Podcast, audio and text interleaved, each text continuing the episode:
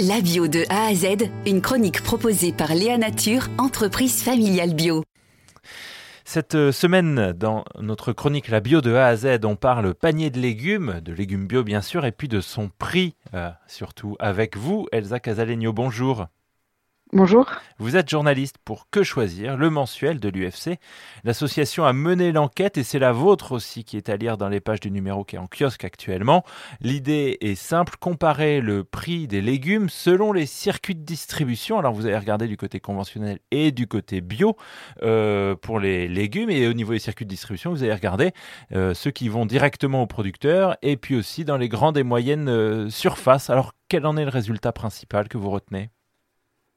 Oui, euh, tout à fait. On a souhaité euh, aller vérifier en cette période de forte inflation s'il était encore possible de, d'acheter des fruits et légumes pas trop chers, des fruits et légumes de saison, de locaux et bio pas trop chers.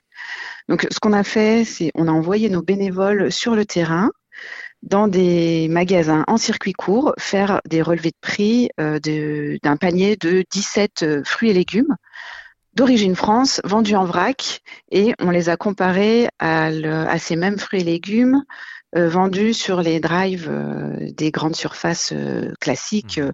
Auchan, Carrefour et compagnie. Les résultats font apparaître des différences assez notables.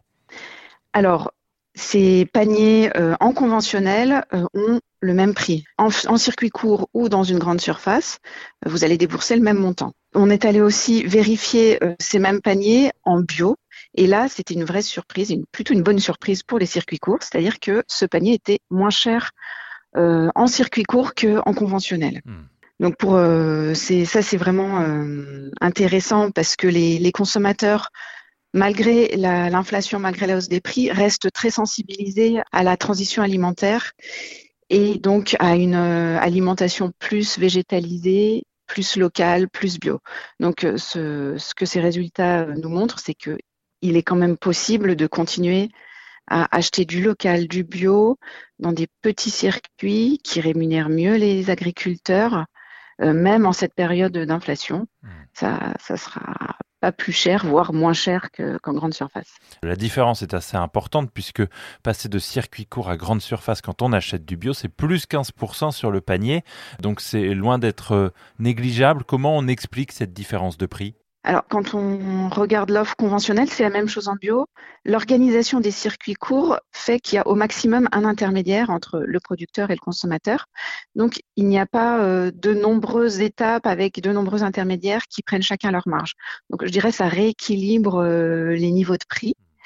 Et en plus, euh, la différence entre grande surface et circuit court vient de la surmarge que pratique la grande distribution sur euh, les produits bio. Alors, on est dans une période où les, ventes en bio euh, baissent. On en parle assez régulièrement dans notre chronique parce que c'est une vraie interrogation par rapport à l'agriculture et l'alimentation bio, cette baisse des ventes.